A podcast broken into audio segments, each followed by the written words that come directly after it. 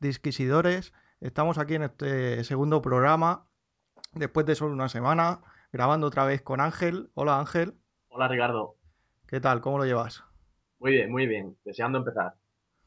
El tema que, que, que vamos a tratar ahora es de un director, de un director danés. Hemos querido coger una biografía de un director que nos gusta mucho.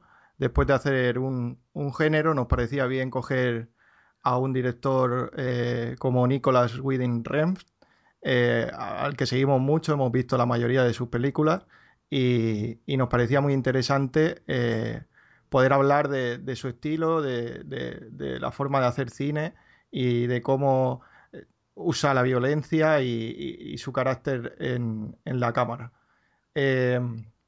Vamos a empezar con una biografía de él, pero antes recordar a, los oyentes que pueden seguirnos en, Twitter, en arroba dmpodcast y mandarnos cualquier mail para seguir dándonos de palos. Eh, agradecemos mucho los comentarios que, que, hemos tenido, los pocos que hemos tenido y los pocos oyentes que hemos tenido, que aunque fueron 39 si no me equivoco, eh, son muchos, creíamos que, era, que iban a ser menos, no sé tú Ángel, yo creo que, que iban a ser bastantes menos, estoy contento con ello. Sí, estoy bastante contento. Y, y nada, el mail es eh, disquisicionespodcast.gmail.com y vamos a, vamos a ello, vamos a darle. There's something inside you. There's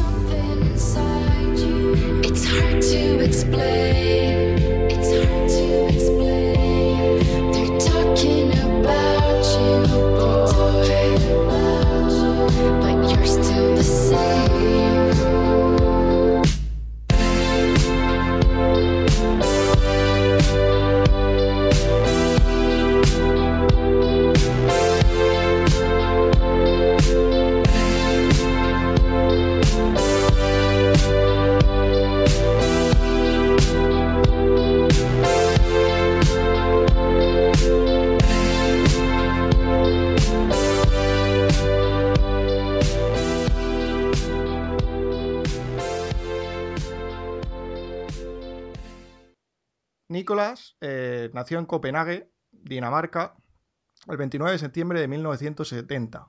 Su madre, Andrés Refn, es una prestigiosa montadora de películas, colaboradora además habitual de La Trier, con el que se le ha relacionado en bastantes ocasiones a él, pero que él ha rechazado yo creo que por, el carácter de, de, de, Lars, que es bastante especial, digamos. Eh, con ocho años, Nicolás se trasladó con sus padres a Nueva York, eh, donde empezó a estudiar, aunque pronto volvería a terminar el instituto en, en, Copenhague. Esto es una cosa que vamos a ver en la carrera de, de, de Nicolás, eh, esa, esa multi, multinacionalidad, ese, ese, ir de un lado para otro, Inglaterra, Estados Unidos, Dinamarca, siempre está así. De hecho, al terminar el instituto vuelve, vuelve a América y se matricula en la neoyorquina Academia Americana de Arte Dramático. Allí no, no, consigue mucho, aunque es una época donde, donde él por lo menos recuerda o ha dicho eh, un párrafo que, nos sirve, por lo menos en, lo que queremos decir en este programa, para seguir una línea que, que nos considera fundamental en su, en su cine. La cita, que voy a leer eh, prácticamente literal, decía así. Crecí en una familia cinéfila. Mis padres fueron atraídos a la novela Bach para ellos eso era Dios, pero para mí era el anticristo. ¿Y qué mejor manera de rebelarte contra tus padres que viendo algo que tu madre no va a odiar? Lo cual era películas de terror americanas. Cuando vi la masacre de Texas me di cuenta, no quiero ser un director, no quiero ser un guionista, no quiero ser un productor ni un director de fotografía. Quiero ser todos a la vez. Y ese film probó que puedes hacerlo porque esa película no es una película normal. Esto es lo que decía Renf, si no me equivoco, de unos 17 años. Casi nada, ¿eh? ya, ya vemos cómo, yo creo, cómo, aparte, eh, en muchos en los documentales que tiene se refleja cómo Nicolás, bien, bien de la cabeza, no está. No, desde luego que no, pero bueno, la locura siempre tiene un poquito de genialidad y viceversa. El cineasta, es verdad que era todo, todo un carácter, Era un tío que, que, que, de hecho, en una ocasión estampó un pupitre contra la pared, lo que llevó a su, a su, a su expulsión de, de la institución. Eso no le impidió que, que él quisiera seguir formándose como artista, lo tenía bastante claro, y de ahí el, el párrafo que hemos dicho antes, y pidió la admisión en la Escuela de Cine Danesa, donde fue aceptado. Aún así, su, su carácter inquieto, porque yo, yo, por lo que he leído, yo creo que tiene que ser bastante inquieto, aparte de tener la cabeza bastante mal. Eh, lo que hizo fue que antes de, empezar la, eh, esa escuela, grabó un, una especie de corto que se, era bastante parecido a, lo que luego iba a ser Pusher, eh, que se fue para la tele y era dirigido o protagonizado por él. Y, eso llamó la atención. Alguien pensó que allí había ideas suficientes para hacer un largo y a los 24 años eh, firmó para hacer eh, Pusher, un paseo por el abismo, que finalmente salió en 1996, y eso le apartó directamente de la escuela de cine, con lo cual no terminó esa escuela de cine. Aún así vemos en, en muchas películas, Ángel, uh -huh. que él tiene una base mmm, cinéfila bastante importante en cuanto sí. al uso de, de, de, de, lo que él puede de lo que él puede hacer con la cámara y, y sobre todo al uso de la estética. Sí, está claro, está claro que, que en sus películas demuestra un, un, conocimiento superior del que a priori su currículum como estudiante eh, no, nos muestra, pero viene desde familia de, de cineastas, ¿no? hermano, su madre y, y, su padre han trabajado en el cine y trabajaban en el cine, entonces eh, no, él entendió y yo creo que, que, él se dio cuenta al filmar ese corto y, y, con la aceptación que tuvo que realmente no hacía falta ni completar los estudios y que él podía tener suficiente, suficiente capacidad como para hacer películas sin necesidad de, terminar la, los estudios. Y, y, muestra de ello son sus tres, sus tres primeras películas. Las trilogías de, de, de Busser son, son películas que, que ya quisieran para, para muchos, algunos directores contemporáneos, ¿no? Hombre, está claro. También es verdad que eh, como dice en el mismo, en el mismo párrafo que hemos leído, a él le interesa mucho eh, eh, la violencia, le interesa mucho los bajos fondos de, de las ciudades, la mafia, el narcotráfico, el, ambiente oscuro de, de, las personas, y ahí ya nos da una, un, una visión de un joven con un carácter bastante rebelde y con una idea bastante clara de lo que quiere hacer, porque tiene claro que no va a ser un simple director, y a mí no me lo parece. A mí me parece más un artista que un director. Y eso no siempre se consigue. No, claro que no. Muchas veces cuando tu, tus pretensiones artísticas pasan por el filtro del, de una industria, sea del país que sea, pues tiendes a perder ese, ese factor artístico. Y este, y este señor, en cierto modo, desde, desde el principio tenía unos, unos conceptos claros y a lo largo del tiempo lo ha, lo ha sabido mantener con más o menos fortuna. Está claro que la, la vertiente artística, la vertiente más pura de, dentro del cine, considerado como arte, este director contemporáneo probablemente sea de los más de los que más se acerca a esa, a esa intencionalidad artística del cine, está claro. ¿Cuál fue la primera película que viste tú de él? Su primera película, pues... Es que si yo, yo no me equivoco, la primera que vi fue Drive. Pues probablemente... No sé si Drive o Bronson, ahí estuvo mi, mi primera vez. Yo la primera que vi fue Drive casi seguro, porque en ese momento de que salió Drive yo estaba en todo mi apogeo cinéfilo y recuerdo perfectamente el momento en el que la vi y lo que supuso para mí la película. Y lo que supuso para mí pinchar en, en, en la ficha de IMDB o de Phil Affinity en ese director y decir, coño, ¿quién es este hombre? No ha salido de la nada, ¿no? Claro, sí que recuerdo conocer la trilogía de Busser porque es una trilogía de culto y, y, y, tengo alguna referencia suya de la universidad o de haber escuchado algo, pero yo creo que la primera película suya que vi fue, fue Drive casi con toda seguridad. Y ahí te dejó con el culo torcido, como se suele decir. Sí, claramente, claramente me dejó, me dejó mal porque no me esperaba lo que vi, no me esperaba lo que vi, mucho menos. Estaba en Cannes y había tenido muy buenas críticas y era una película americana de un director europeo, que eso siempre llama la atención, a mí por lo menos siempre me ha llamado la atención, ¿no? Ve esa, esa segunda ópera prima, ¿no? No sé, fue una, fue, fue una cosa realmente reveladora, ¿no? Un cine demasiado nuevo para lo que estábamos acostumbrados. Entiendo. Bueno, lo que vamos a hacer es, es empezar con, con, la trilogía de Pusser. Tenemos que decir que hay tres, tres cosas que prácticamente nos vamos a saltar, que son Fuera de sí, su segunda película del 99, Fear X, eh, la que hizo con John Tonturro, que, que que se hizo en, en, en Inglaterra, o, o, es de financiación inglesa, Dicen que yo no la he podido ver, es la única que no he podido ver de, toda su filmografía. Yo tampoco la he visto. Y dicen que fue un pequeño fracaso y que de ahí volvió a, Dinamarca y a seguir con la trilogía de Pusser. Aparte de esas dos, nos saltaremos la, eh, la serie esta de Miss Marple, que yo tampoco he visto. O sea, no, no sé si tú has, tenido la oportunidad de verla, pero yo no. Que vaya, además por la pinta que tiene, no me apetece en, absoluto. Creo que este hombre, pues, pues, podemos ver otro cine suyo que sea más representativo. Por es, que, es que solo con, ver eh, eh, Fin Affinity, por ejemplo, y ver Miss Marple, no me pega. No, no sé qué hizo ahí y no sé qué, qué pretendió, pero no me interesa como tú dices. Entonces vamos a ir directamente a Pusher y de Pusher a, a Bronson. Entonces, eh, si os parece a todos bien, empezamos con Pusher.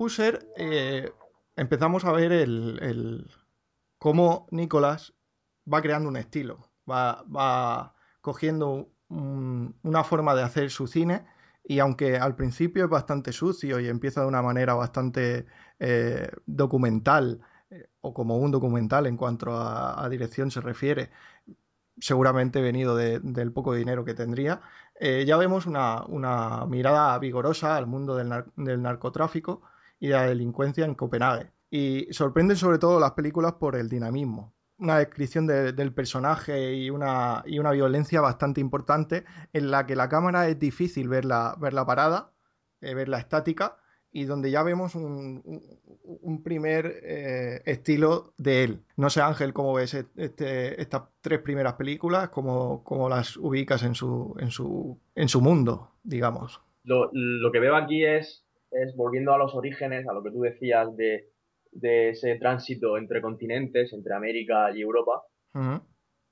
el, tratamiento estético del, que, utiliza es, muy europeo, o sea, es, muy, muy americano por el, por el tema del, de los submundos, de los barrios. No estábamos acostumbrados en Europa a ver cine de ese tipo, o al menos yo no, no, estaba, no estaba acostumbrado y cuando lo vi me, me sorprendió gratamente porque lo hace muy bien porque hmm. sí, es verdad que las películas de cine europeo que tratan este tema suelen ser más cine de autor, suelen ser más cine calmado, eh, hay cine alemán de este tipo más o menos contemporáneo, pero no tiene el dinamismo ni tiene la, ese, ese empuje del director y, intuyo que, que, viene por esa, por esa mezcla de, influencia. Y recuerdo, creo que en Puse 2 hay un plano secuencia desde un interior a un exterior que cuando lo vi tuve que verlo varias veces porque me, me dejó flipando, porque no es que es, eso, el director este coge la cámara, se, y, empieza a dirigir y hay, cosas realmente geniales que no sé, no sé hasta qué punto estaban planificar, pero desde luego desde fuera, con un ojo más o menos adiestrado, se ven, se ven maravillas, es una, es una cosa innegable que estas tres películas tienen, que No, mola, mola ver cómo desde el principio eh, lo que él busca en las películas, que es un carácter visual, eh, aunque esas primeras sí que tienen un, un, contenido y un contenido bastante, bastante guionizado, al final, al final de su carrera, ya lo veremos después, eh, se centra en lo visual, le gusta lo visual, le gusta la fotografía y le gusta contar las, las historias. Cuanto menos contenido, mejor. Tiene una mirada súper sucia, súper sucia de los bajos fondos de las ciudades. Y además hay una frase suya que dice, a mí me gusta empezar con algo de violencia y luego terminar con muchísima violencia. y eso mm, le da, le da un, un, carácter que aunque seguramente hay directores daneses que tienen un carácter de violencia también bastante marcado, como, si, corrígeme si me equivoco, Christopher Boe. Sí, pero no, no es de la misma naturaleza. Ahí está, a lo mejor su influencia inglesa y norteamericana, como tú has dicho, eh, le da un plus o le da por lo menos una, un, un, mayor empuje, una mayor velocidad en cuanto a, en cuanto a la visual y a, y a, y a lo que transmite uh -huh. para el espectador. Sí, estoy de acuerdo. Que esa mirada violenta no, no en mano estamos hablando del crimen, no en mano estamos hablando de, de, personas que hacen cosas horribles, ¿no? Que mantienen los estándares del, y, los, y los conceptos de la sociedad occidental, no sé, el deber, o incluso en esta película tiene que pagar sus deudas para el cumpleaños de su hija, en fin, es un delincuente al margen de la ley, pero sin embargo sus actos están condicionados para cumplir objetivos de una sociedad estandarizada. Eso es curioso de ver. Sí, además, eh, según he, podido leer yo por lo menos, el pensamiento de Renf con las tres películas no era, no era una, una, trilogía en la que había tres historias o se centraba en las tres historias de, de, los personajes, sino que es un ascenso de la propia carrera del director. Se centra más en él que en los propios eh, personajes que cuentan. Sí, la, la, la, historia es repetitiva, no hay, no hay nada que marque la diferencia de la anterior a la siguiente. No, de hecho, si, si, vemos la misma sinopsis, por ejemplo, en Pusher 1 eh, tenemos a un tal Frank que trabaja para Milo, eh, le debe 10 mil dólares y le puede pasar todo lo que le pueda pasar, pero esos 10 mil dólares los tiene que, los tiene que devolver. Eh, en la segunda, eh, Matt Mikkelsen, un estupendo Matt Mikkelsen, tiene un problema similar, ya con un crío pequeño al que tiene que sacar de ahí. Y, y luego tenemos al mismo Milo de la primera, que es un narcotraficante que se quiere salir. Al final son tres personajes que quieren salir de ese mundo tan oscuro no eh, que no pueden. Y mola ver, por ejemplo, la, a mí, que el, de las tres películas, yo creo que la escena que más me gusta, el final de Pusher 2, cuando se, se va con, con, el crío en el autobús. El autobús. Que me parece una escena brutal. Mola ver cómo, de todas formas, sabes que de ahí no va a salir. Sí, Aunque esté escapando en un autobús, no va a salir de ahí. Está claro que son, son tres personajes que, que, que, en realidad son uno y son víctimas de, ese presente que no saben cómo hacer. Es, lo como tú has dicho, las películas empiezan con violencia y acaban con más violencia. Una persona que solo sabe vivir con violencia no va a generar otra cosa que no sea violencia, es, es, es irreal, por eso los personajes están estancados, no, no hay una evolución real porque estas personas no están condicionadas para evolucionar.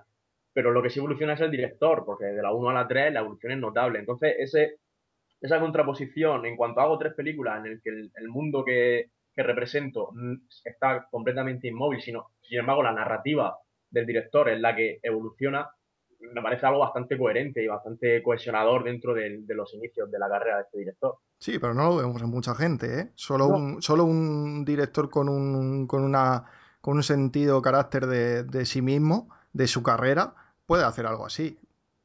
Sí, pero es que también estamos acostumbrados a ver a directores que, que, en cierto modo se rinden a las exigencias del, del, mercado o que hacen o que ya estandarizan su obra en torno a sus clichés que ellos mismos han creado y se sienten cómodos ahí. El ejemplo patrio puede decir, podría ser Pedro Almodóvar, sí. por poner un ejemplo en el que es un cine artístico, evidentemente artístico, pero en las propias normas que él creó se estancó de alguna manera y, y no resulta tan refrescante como, como, como este señor. Y, y, ahora cuando hablemos de las películas que vienen a continuación, podremos ver que las bases de la trilogía están ahí, se mantienen intactas. Mm, pero, totalmente. Pero la evolución es, es, es absoluta. En, en, otros directores se ve evolución técnica, se ven otras maneras de hacer cine, otras maneras de entender el cine, pero no está tan cohesionado. Me parece un director que, a pesar de su juventud y a pesar de, de lo dispar de su obra o de su temática, su intencionalidad como artista está clara. Es como pensar en, en Duchamp o pensar en, en artistas mmm, contemporáneos, artistas medianamente modernos. No tiene nada que ver los ready-made, no tiene nada que ver eh, toda la obra de Duchamp. Sin embargo, la esencia de su mensaje se mantenía intacta. Por eso el, este director tiene, tiene ese tipo de, de, ventaja respecto a otros, que mantiene, mantiene la expectación porque sabe entender lo que es un, cineasta como artista. Sí, luego mola ver también la conexión con la sociedad danesa, eh, una sociedad eh, ultra avanzada en la que hay una barbaridad de suicidios y en la que hay un carácter súper marcado en los artistas y directores eh, sobre la violencia, la corrupción, las idas de olla de, sus personajes. ahí lo vemos en varios artistas daneses. Y, tú has visto más cine danés que yo y seguramente me da la razón.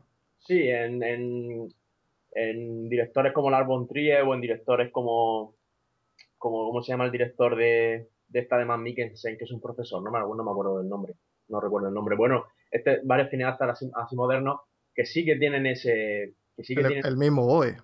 El mismo OE, por ejemplo. Es una sociedad mm, católica muy, muy, muy, muy, muy formal, que han basado su éxito en esa, en, en, ser recatados, ¿no? Y en entender, y en entender que, que, hay que ser una sociedad equilibrada, y hay que tener una cierta apariencia, y hay que manejarse dentro de, de unos límites razonables, que está muy bien, pero la maldad del ser humano y, y la miseria no, no, la puedes esconder, es una cosa que es innata. Entonces. Sí, la película que decías, eh, que nos lo va a decir nuestra, nuestra bibliotecaria personal, si no me equivoco, en La caza de, de Thomas Winterberg. Exactamente, exactamente. Ese director tiene películas, unas películas más. Submarino, Submarino se puede, se puede relacionar eh, tranquilamente con, con Pusher. Con las tres de Pusher es un estilo medianamente parecido. Y una temática medianamente parecida también. Correcto, correcto. Son, son directores que han nacido en una sociedad muy, muy, muy, muy avanzada, muy democrática, muy justa, pero, pero, que, pero que a la vez se, revela con esos brotes de violencia y por mucho que queramos, que queramos engendrar una visión buena y una visión amable del, del, mundo y la sociedad, la atracción por el crimen, la atracción por lo sórdido, la atracción por lo mórbido, eso es inherente al ser humano. Entonces, contrasta, contrasta que realmente en, una, en, un, en naciones nórdicas como, como aquellas los directores de cine que triunfan son precisamente los que van un poco en contra del, de la idiosincrasia de su sociedad, por, decirlo de alguna manera. Destacar, por ejemplo, a mí una cosa que me gusta mucho, eh, a Matt Mikkelsen, aparte de por, mucho, por muchas cosas que ha hecho, eh, en la actualidad se le conocerá sobre todo, al menos en su amplitud, por Aníbal, por la serie. Y, fue con Pusher, Un paseo por el abismo, la primera de Pusher, eh, cuando empezó, fue su primera película y ha sido un actor fetiche durante bastante tiempo de, de Nicolas. Y además, y además un actor como la copa de un pino. Sí, probablemente sea de los mejores actores que están ahora en activo, sin, sin lugar a dudas. Sí, sí, sí, sí, tranquilamente. Por terminar un poco a lo mejor con Puser, eh, remarcar ciertas cosas, ciertos estilos que vamos a ir viendo en, las diferentes películas que vamos a ir eh, analizando, que es lo que hemos dicho antes de la cámara siempre en movimiento, eh, el formalismo cercano al, documental, la casi obsesión de involucrar al, espectador en la película. Y unos guiones que sinceramente simplemente cumplen, o sea, no, no, no es que estemos hablando de que los guiones sean extraordinarios, pero que no lo necesita porque como su fuerza reside, digamos, en, en la forma y en el ritmo, no necesita de un guion especialmente novedoso o, magnífico. De hecho, en las tres de Busser los guiones son normales, es un, lenguaje de la calle, evidentemente no hay, ahí no hay retórica ni, ni nada que se le parezca. En, en Valhalla Rising el, protagonista es mudo y en, Drive, y Ryan Gosling no es bastante, no es muy pródigo en comentarios, entonces... Es parco en palabras, como se dice. Entonces, aparte de eso, aparte de eso, se configura también poco a poco en estas películas el, en torno al, al, cómo ve el director al, al hombre. Sí. Una persona que, es una persona pecadora por prácticamente de, nacimiento, que no importa mucho su identidad, porque en realidad a nadie le importa un pijo. Ninguno de los tres personajes de, las tres primeras películas hubieran, nadie hubiera dado un duro por ellos, ni siquiera sus familiares, porque la mayoría de veces pasan de ellos. Entonces, sí, eh, sí, sí, son los típicos desgraciados de una sociedad, sí configurar al hombre, al hombre en esta sociedad, en ese infierno y en ese laberinto profundo, es, genial, es genial. A mí me gusta mucho ese, aspecto porque en realidad no está nada alejado de la realidad, no es que pretenda hacer un cine alejado de la realidad, ni mucho menos, nada más que la narrativa y su forma de, interpretar el ritmo y el lenguaje de los planos parece ser que lo aleja de la realidad, pero en realidad los problemas que él cuenta son bastante reales. A mí una de las cosas, en referencia a lo que has dicho de los personajes, una de las cosas que más me gustan de, de Nicolás en, estas tres películas es cómo muestra una alegoría de la existencia, eh, cómo muestra hombres, hombres pecadores que, van, yo qué sé, vagabundeando van, van vagabundeando por la vida y son totalmente impuros. Eso es una cosa que has destacado y que a mí es de las que más me gustan de, de, esta primera etapa suya. Sí, realmente, realmente nos, nos, propone a, un, a, unos personajes que están sumidos siempre en un, en un, infierno de la sociedad que aparentemente funciona, aparentemente es buena, aparentemente avanzamos hacia un progreso, pero en, las pequeñas microhistorias, en esos pequeños detalles mirados con, con lupa, en realidad la asistencia humana puede ser un, absoluto infierno. Entonces, este Bueno, es que también, también avanzamos hacia una sociedad cada vez más, más perfecta, pero también cada vez más, aunque parezca mentira, cada vez más oprimida, porque hay tanto y hay tan, tanto control eh, por las tecnologías sobre todo, que al final la gente mm, está estallando, la gente tiene más, más, más cultura y, hay, un, hay un sentimiento por, lo, por, por, la violencia bastante importante. No nos podemos olvidar que en los últimos 4 o 5 años, eh, con el boom de las series, casi todo lo que el tema de serie que ha triunfado ha sido violento. Sí, sí. Todo Juego de Tronos, Vikingos, eh, The Walking Dead. Bueno, pero eso tampoco es nuevo de ahora. Normalmente es como los videojuegos. ¿En qué videojuegos no se mata a alguien ni se dispara un arma? Es, es prácticamente imposible encontrar un videojuego en el que no muera alguien siendo tú el, el, partícipe de la muerte o, viéndolo desde fuera. Entonces, eh, creo que, la, creo que la fascinación por la muerte... Viene de lejos, ¿no? Es una cosa que, que a nosotros lo vemos desde ahora y pensamos que, que vemos con, con, otros ojos, pero en realidad yo creo que, que, no marca la diferencia. Pero sí que es verdad que vivimos en una época mucho más compleja y en una época donde, la, donde ya no hay ya no hay una posibilidad de escaparse en cierto sentido. Ya nacemos en una sociedad y se espera y se espera de nosotros muchísimas cosas y luego en realidad nada es lo que parece porque en el fondo no avanzamos como sociedad, avanzamos con tecnología y avanzamos con, con otro tipo de cosas, pero lo que es la conciencia del ser humano sigue estancada en, la violencia y en, y en, identificar al de al lado como enemigo en vez de como amigo. Entonces, hmm. Renf es solo un director moderno haciendo un alegato más al, al imposible de, sostener este, este, mundo violento, pero no desde la crítica, sino de introducirse en él y mirarlo con lupa y siendo partícipe de ella, siendo partícipe al, espectador. Sí, él quiere vivirlo y, seguramente todo lo que él lleve en la cabeza lo que muestra. Sí, claro, está, claro, está claro que, el, cine es el reflejo de la, de la, conciencia y del ser de una, de una, persona, entonces no va a ser, no va a hacer drama romántico ni muchísimo menos. De hecho, ahora, veremos al, al, al final en Solo Dios Perdona, está seis meses en Van Gogh dándole vueltas y dándole vueltas y grabando y grabando y grabando esa película. Y ahora después lo veremos. La obsesión fue bastante grande con esa película. Bien. Eh, vamos al, al, 2008, eh, donde se va a Inglaterra a trabajar con Tom Hardy y la película que, que sigue, Bronson.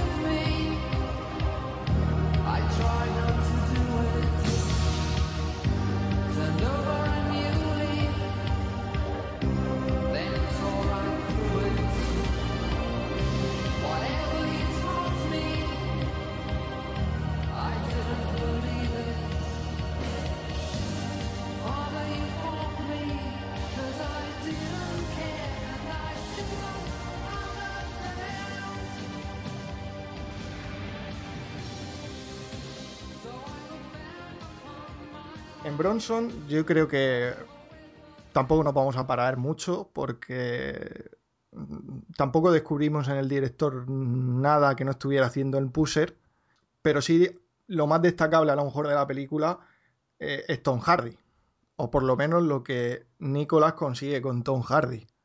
La, historia es de, sobre Michael Patterson, un, un preso súper peligroso británico que estuvo 30 años en la cárcel y que a través de la violencia que tenía fue, fue suplantado por su alter ego Charles Bronson. Y sobre eso va la película. La película es un, para mí una maravilla, es genial.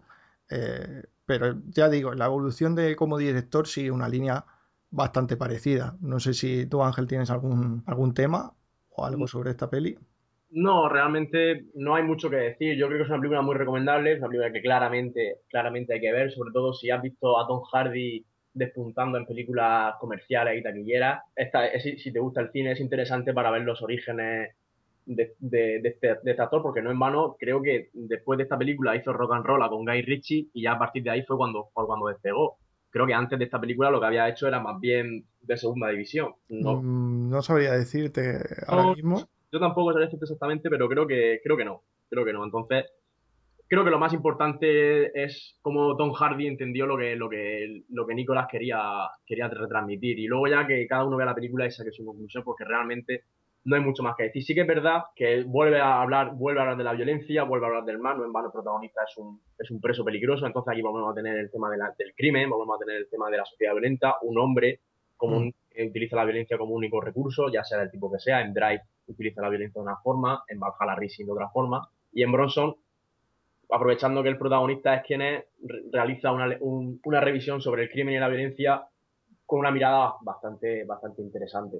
Sí, el film muestra un poco los, mecanismos irracionales e imprevisibles de, un preso que estaba totalmente loco, que era totalmente irracional, y, y, sobre todo da una importancia a la banda sonora, que ya había tenido en Pusher, y no hemos hablado de ella, pero que, a partir de aquí, sobre todo de Valhalla Rising, es cuando empieza eh, a, tomar notoriedad esa banda sonora. Sí, yo creo que aquí se dio cuenta en esta película que la banda sonora podría, podría utilizar la música de una manera mm, satisfactoria sin la necesidad de, de, que fuera un vehículo necesario de las emociones del espectador. Y creo que aquí lo consigue de cierta manera porque la banda sonora es bastante buena y luego en Valhalla Racing es mejor y ya en Drive y en Solo Dios Perdona se sigue mejorando. Entonces, a, destacar, si quieres, Ricardo, de esta película. Dime, dime. Tom Hardy, como ya hemos dicho, y, la importancia de la, banda sonora y de, la perfilación de esa estética del, director. Pero Sí, que además en esa película sigue siendo sucia. Por ejemplo, de fotografía sigue siendo bastante sucia. Y no se estiliza seguramente hasta Valhalla Racing. Sí, claro. Sí, hasta Valhalla Racing no abandona por completo el. Y en Valhalla Racing está estilizado, pero hasta cierto punto, claro.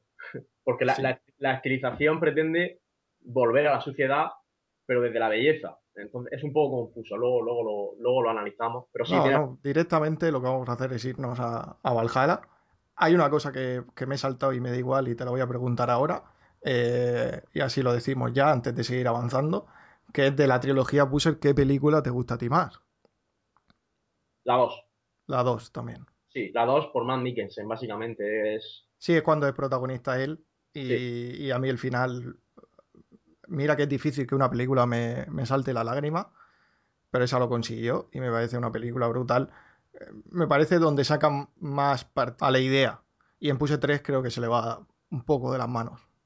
Aunque he leído por ahí que, como quiere seguir esa línea de director, Puse 3 es la más, la más realizada por él, ¿no? La mejor realizada por él yo creo que como, como película clonpeleta me quedo también con la 2. Yo creo que la trilogía hay que verla, hay que verla en un conjunto más que desde la individualidad, aunque, evidentemente son tres películas distintas, ¿no? Pero sé, que, sé que quedarse con una, yo creo que Pusher 2 con Matt Mikkelsen y con, y con el padre, que es un buen personaje, tiene alguna tiene algunas líneas muy interesantes, creo que puede ser la, la, más recomendable para ver, aunque bueno, es una trilogía y debería destacarse por la 1. Pues sí, la verdad es que sí. Bueno, pues vamos a 2009 y Valhalla Racing.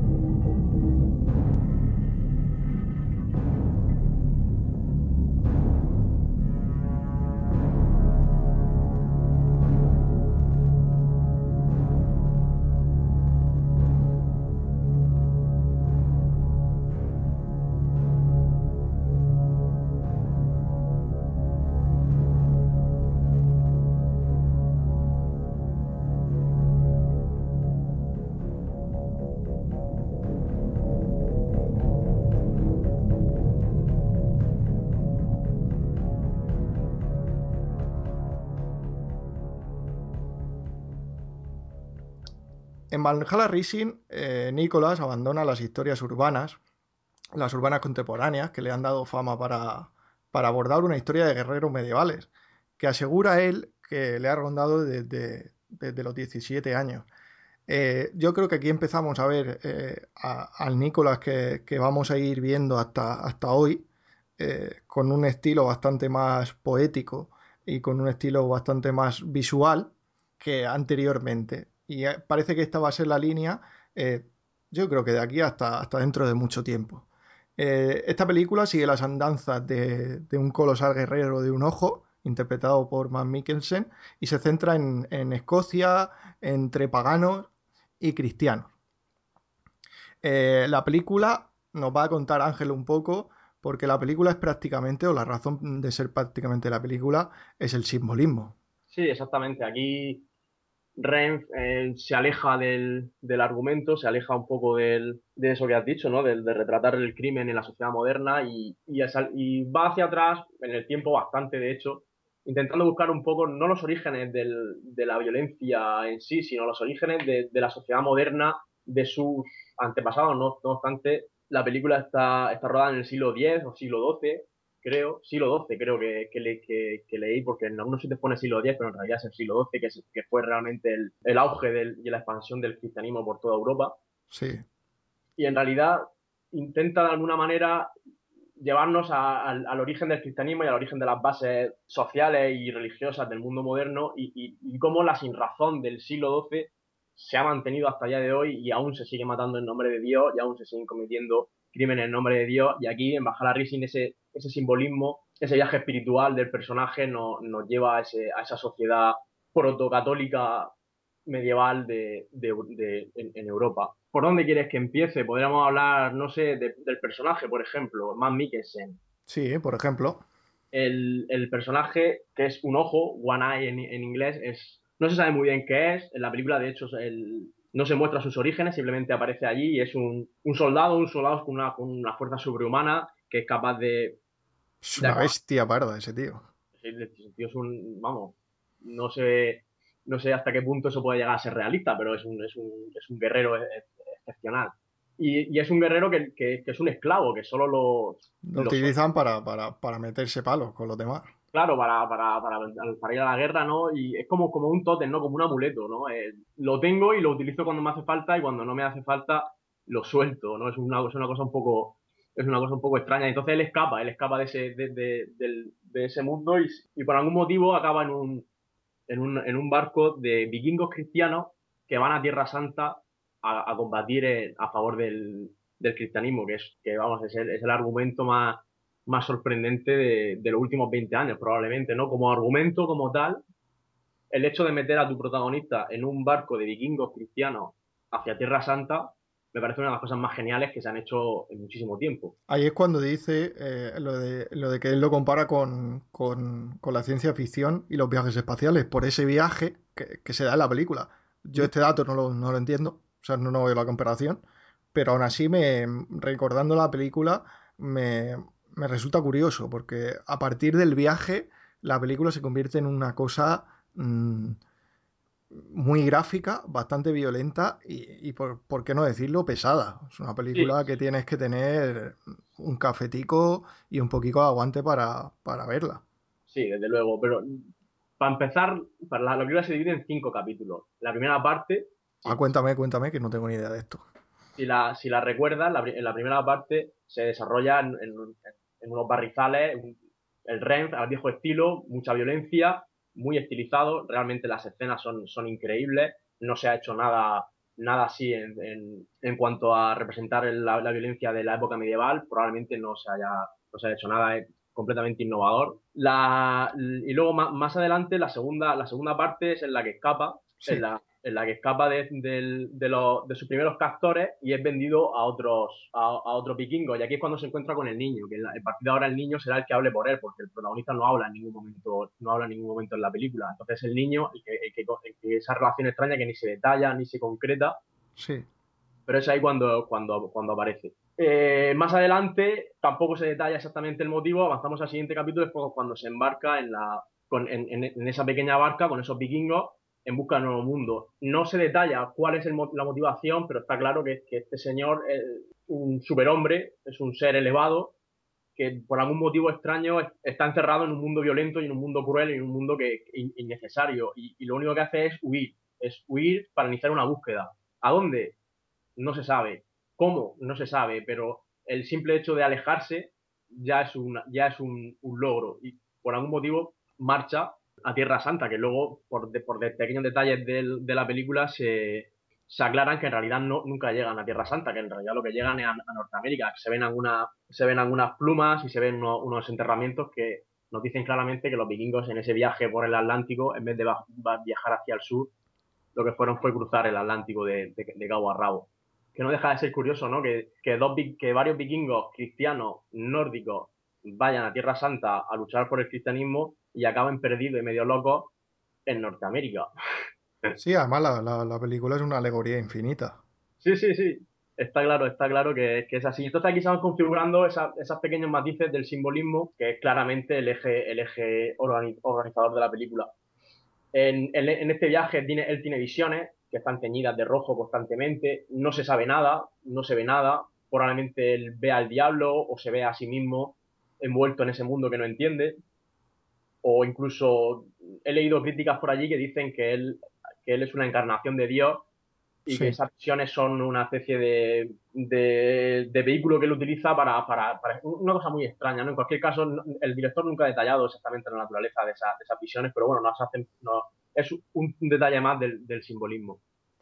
Incluso el niño dice que viene de un infierno del norte, ¿no? Va a hacernos referencia a la mitología, a la mitología griega, no en vano. El personaje Matt Mikkelsen es, tuerto y no habla. Y Odín, el dios de dioses de la mitología nórdica, es tuerto y tampoco habla. Entonces aquí hay un simbolismo bastante importante entre, el, entre lo que entre este personaje y, la, mitología nórdica. Por eso lo de, lo de viene de un infierno del norte.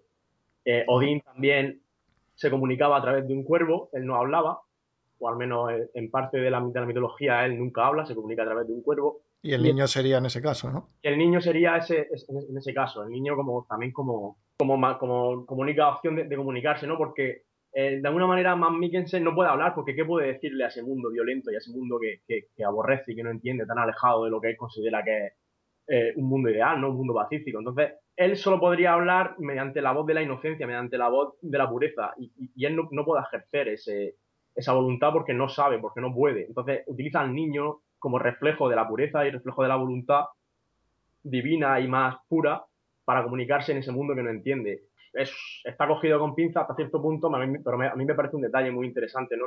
el simbolismo del niño, y, como realmente tampoco se sabe muy bien quién elige a quién, más Mikkelsen lo utiliza al niño para poder Mm, reflejarse en él y poder vivir en este mundo de manera menos brutal, o es el niño que se aprovecha de más Mikkelsen y de que él precisa de un niño para poder llegar a su destino. Tampoco se aclara muy bien y me, gusta mucho esa relación dual entre el adulto que ha, visto este mundo tal y como es y el niño que está empezando a verlo tal y como es.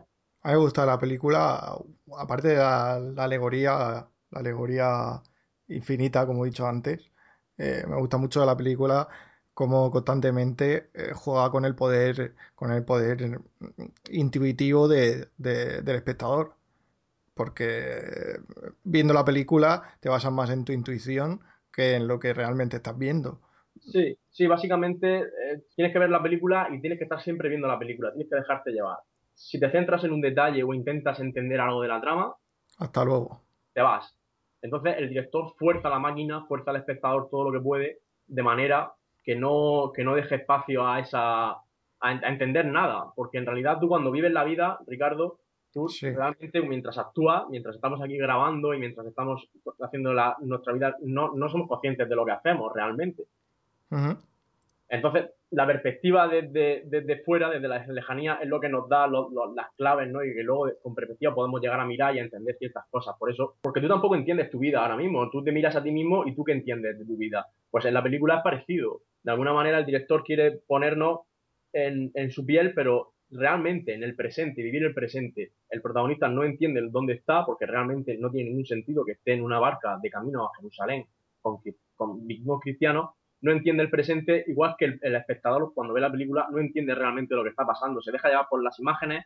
sí, digamos que, que, Nicolás lo que quiere es que el, espectador sienta lo mismo que, el personaje principal. Una desorientación y un no saber dónde estar. Exactamente, exactamente. Ese, es ese punto que contrasta con el inicio, porque el inicio es absolutamente violento y absolutamente desbordador. Entonces, es como un primer golpe en la mesa como un Big Bang cinematográfico y luego ya se expande y se relaja y, en, esos huecos, en ese vacío que genera la no trama, es donde reside la, belleza de esta película realmente.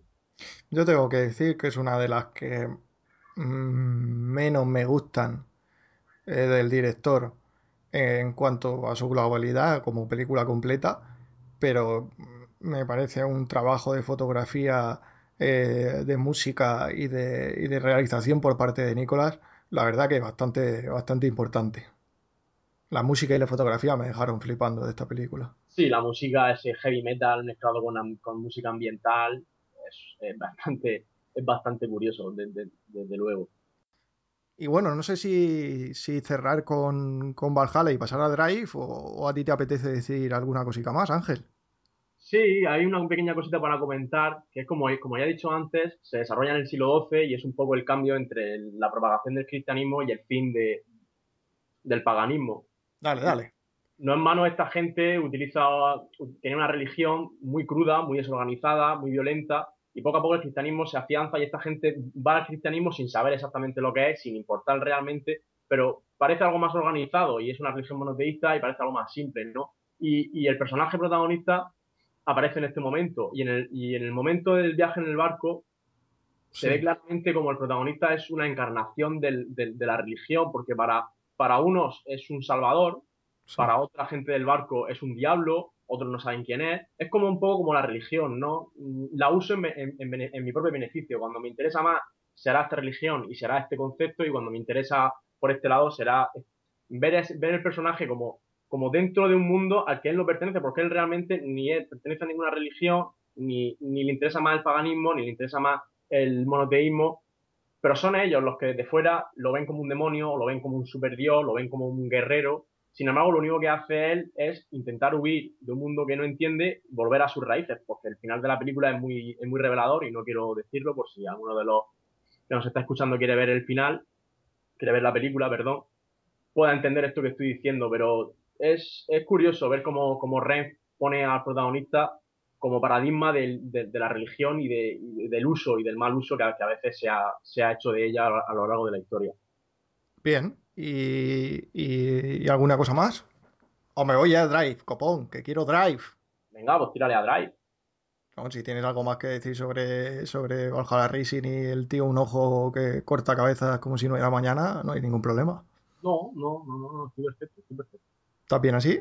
Sí, Bueno, pues ahora vamos a, otro corte musical de Drive, que este, este lo voy a destacar porque es Under Your Spiel, que a mí me gusta una barbaridad, y enseguida nos ponemos con Drive.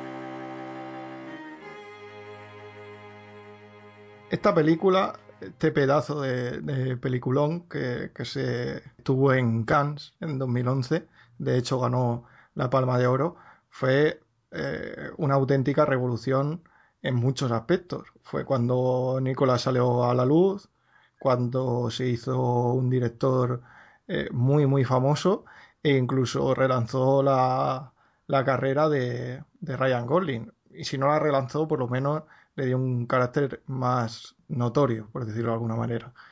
Esta película está basada en la novela de James Alice, que lo que coge, o se apropia del, relato original, pero lo reformula en una estructura narrativa mucho más simple.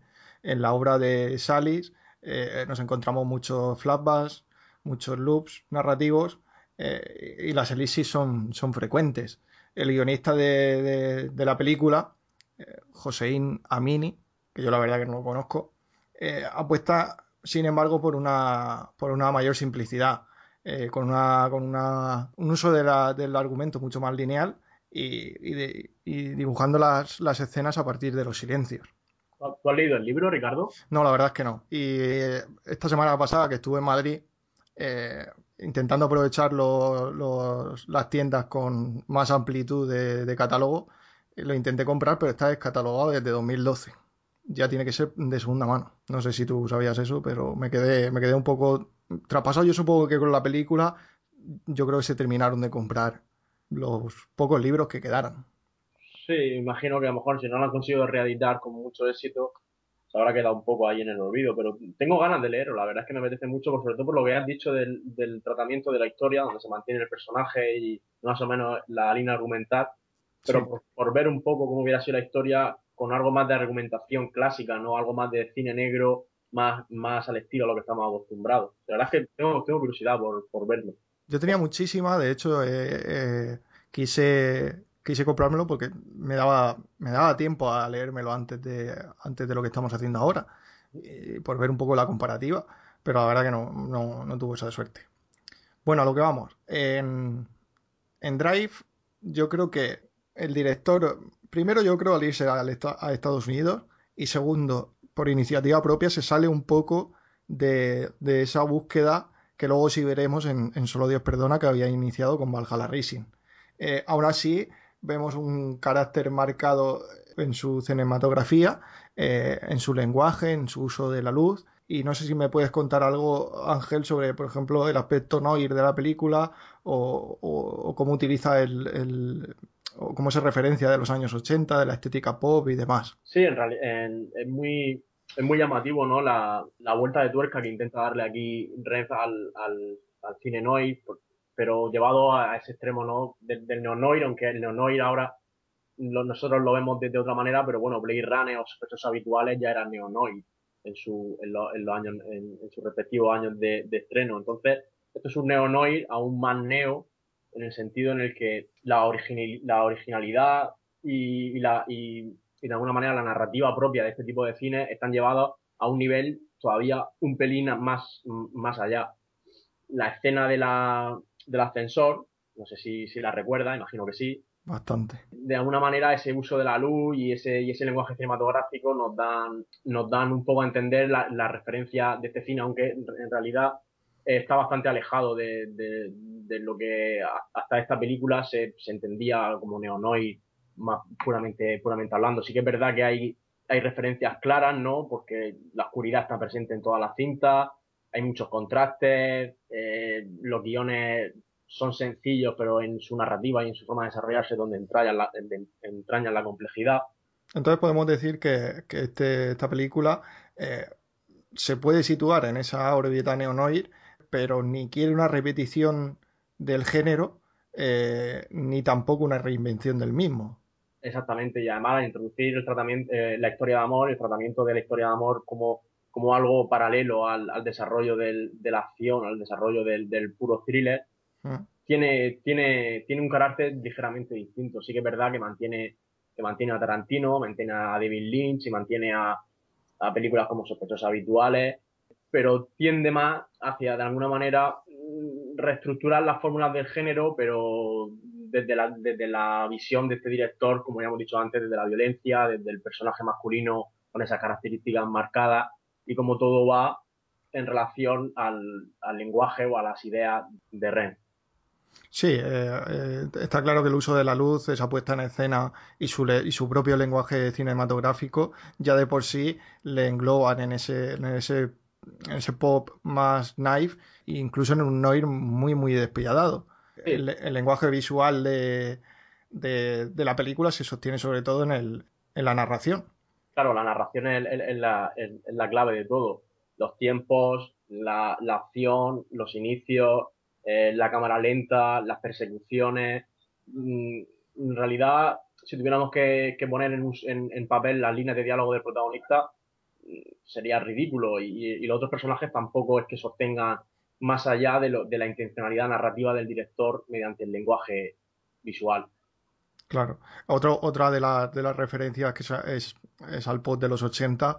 A, a mí el principio me parece una barbaridad. El principio de la película. mm, Obviamente, eh, como, como me has dicho tú, me has dicho tú internamente, de la, de la película no vamos a descubrir nada ahora, ni tampoco podemos hablar o podemos prometerle a, los- a los oyentes eh, nada nuevo. Claro. Sí, sí, lo- sí el carácter que a, que a nosotros más nos, más nos gusta, y uno de ellos es, es esa, esa edulcorada estética del, del pop de los 80, con ese inicio con, con, con rótulos rosas y, y- y el- la utilización de una música absolutamente maravillosa como la que hemos escuchado ahora mismo. Sí, no, Y- no es la, la banda sonora de Clint Martínez es, es, es- es una genialidad, es una de las mejores bandas sonoras del cine contemporáneo y, con razón, ¿no? Porque solo el principio con esa música, como tú dices, ese recurso de la música hacia, hacia la catarsis entre el espectador y, y- los, acontecimientos de la película son, son realmente eficientes. no es una no es una impostura, ni queda mal, ni, suena raro. Es todo muy orgánico, realmente. Es todo muy orgánico. Sí, ese carácter, ese carácter de la, de la narración, el, el- el peso dramático que le da, que le da Nicolas en- a la imagen, cómo desde la parquedad del guion eh, te, te consigue transmitir todo lo necesario para que sigas la película con, con bastante, con bastante cercanía, con una emoción bastante fuerte, un uso de la violencia, como siempre, entre, entre abundante y desmesurado Sí, lo cual por lo menos yo siempre agradezco. sí, la escena, la escena del, del, del puticlub es, es, es- Sí, la del martillo, ¿no? el martillo es completamente te dan ganas de apartar la, la- la mirada de la pantalla y hay alguna más na- navajazos de por medio que son, son realmente de, A mí, sí, a mí me gusta mucho, por ejemplo, la de cuando está con, con Cristina Hendricks, eh, cuando Cristina Hendricks besa a una escopeta o a lo que sale de una escopeta, esa es una de las escenas que más me gustan. Luego me gusta ver, y una de las cosas que, que más me llamó la atención de la película eh, fue la persecución en coche. Mira que he visto persecuciones en coche a lo largo de mi vida en el cine. No voy a decir que es la mejor, porque por supuesto para ello me tendría que, docu- que documentar. Pero una de las más estéticas y una de las mejor rodadas que recuerdo, casi seguro. Sí, sí, probablemente el tratamiento del- de la persecución y cómo, cómo en sí la persecución es un tema dentro de las películas de acción, ¿no? Yo creo que yo me, me imagino a los directores diciendo, hostias, tengo que rodar una persecución de coches, vamos a ver cómo lo hago para hacer algo nuevo y que no, y que no sean coches saltando ni nada por el estilo, porque te, te pongo un ejemplo muy, muy, muy gráfico. Has visto las, la- las películas de Bourne, ¿no? Las de Matt Damon Sí, sí. la, en la primera película hay una- una- unas persecuciones que son alucinantes, o sea, alucinantes. El director, el director es genial eh, para, para hacer eso y, la, y las hace muy bien. Sin embargo, en la, en la cuarta película, en la que ya no sale Matt Damon, sino que es el, Sí, el arquero de, de- de los Vengadores, que no me acuerdo de su nombre. es- no, yo tampoco me, me acuerdo del nombre. Sí. La- las persecuciones son absolutamente demenciales, es una locura, es un, un- un desastre absoluto. No hay por dónde agarrarla, vamos.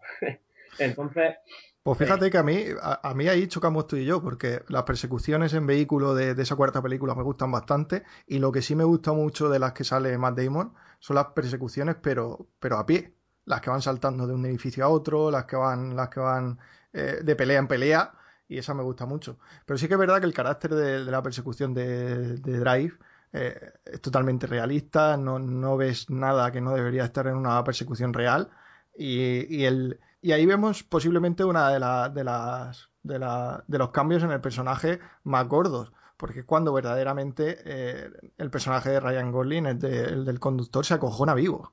Sí, ahí hay un punto en el que, en el que vemos, en el que vemos que dice, madre mía, ¿dónde me he metido? Que a lo mejor de esta no sé salir con mi templanza y mi estoicismo. Sí, la verdad es que ahí hay un punto de inflexión un poco, un poco jodido, pero bueno, a- luego se, se resuelve y, y- y se reafirma en su, en su carácter, por, por decirlo de alguna manera, pero la persecución tiene, tiene mucha lectura. Realmente recomiendo a los espectadores, si no han visto la película, que la vean, y si la han visto, que la vean con, con los ojos puestos en esa persecución y en lo que entraña, tanto antes como durante, como después, porque tiene mucha amiga, tiene muchísima amiga.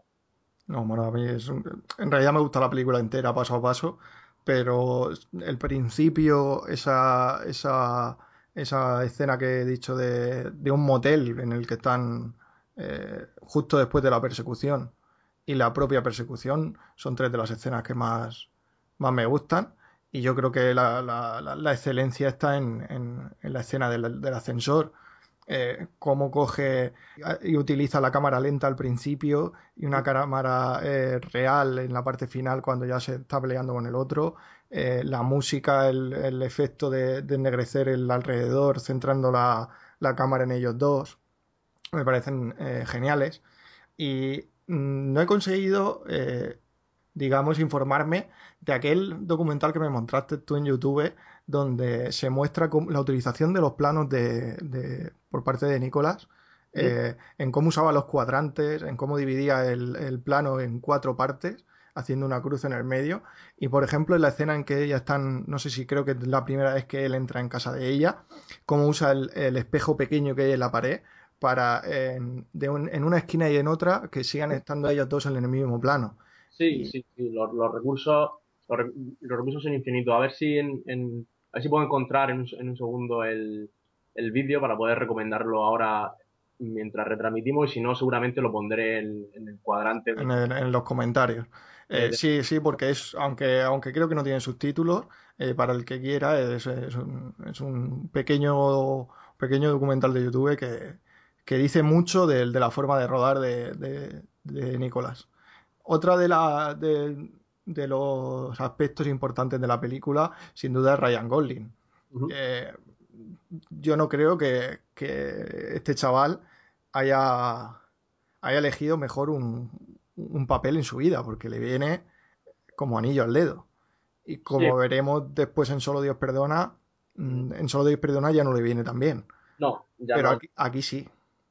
Aquí sí, aquí desde luego el director supo entender el registro interpretativo del actor, que era muy amplio, realmente, porque si lo he visto haciendo comedia, ha hecho comedias más bien normales, Mm. y en cuanto al drama, a mí no es uno de- no- es un actor que me gusta porque cuando un director sabe entender su registro y sabe entender sus limitaciones y sus bondades, lo hace muy bien, pero, pero en otras no tanto. Y sí, en este caso el, el Ryan Gosling ejerce ese papel de, héroe anónimo que realmente le viene como, como anillo al dedo. Ni siquiera Albert Brook o Ron Perlman consiguen, consiguen amedrentarlo. Eso es una cosa... Sí, sí, sí, no, no, no consiguen erosionar el- ese personaje. A mí sí es verdad que Ryan Gosling solo me gusta en tres películas, en, en Drive, en Blue Valentine, que a mí personalmente es una película que me encanta, también más por el director y por su acompañante Michelle Williams, y luego Lars y una chica de verdad, que ahí sí que, que considero que, que Ryan Gosling se, se sale a un nivel bastante, para mí, bastante parecido a, a Drive. Y ahí estamos en una comedia. Sí que es verdad, tiene muchísimas más películas en las que es- en muchas de ellas se denota una falta de, de recursos de actor. Sí, muchísimo. En el diario de Noah es una tras otra. En, en Tránsito de Mark Foster, eso es una eso es de- es demencial, absolutamente demencial. Sí. La Fracture, esa que, que hace con Anthony Hopkins, tampoco tiene nada del otro mundo. Y yo si me tendría que dar con alguna donde haga algo distinto es en, lo- en Los Idus de Marzo. A mí la película de George Clooney me, me parece una buena película y aquí George Clooney le sabe sacar toda la amiga, sobre todo porque lo, lo, lo viste muy bien, lo repeina y el personaje que él hace es un personaje que, que le, que le viene, que le viene muy bien, la verdad. Pero, pero más allá, pero más allá de eso, Crazy Stupid Love no tiene basura, basura. basura. y, de- y ahora mismo que me vengan a la cabeza, pues poco más. Creo que tiene una así de crío, El mundo de Lina, creo que se llama. Si no Sí. recuerdo con este actor de. Esa, esa es buena peli, pero tampoco Sí. es que él Ah, estanque. Él está de joven y cuando aparece Kevin Spacey en la pantalla te da igual todo, así que tampoco hay que hacerle mucho caso. Bueno, su, su, su gran, su gran momento en su carrera fue en 1998, claramente, con el joven Hércules. Madre mía, el joven Hércules. Bueno, eh, volviendo a la película, eh, No, me acordaba del joven Hércules, madre mía. sí, a que no te acordabas de eso, es, es genial ver. Además, si ves el cartel, eh, eh, Espérate, voy a, voy a ver si lo puedo.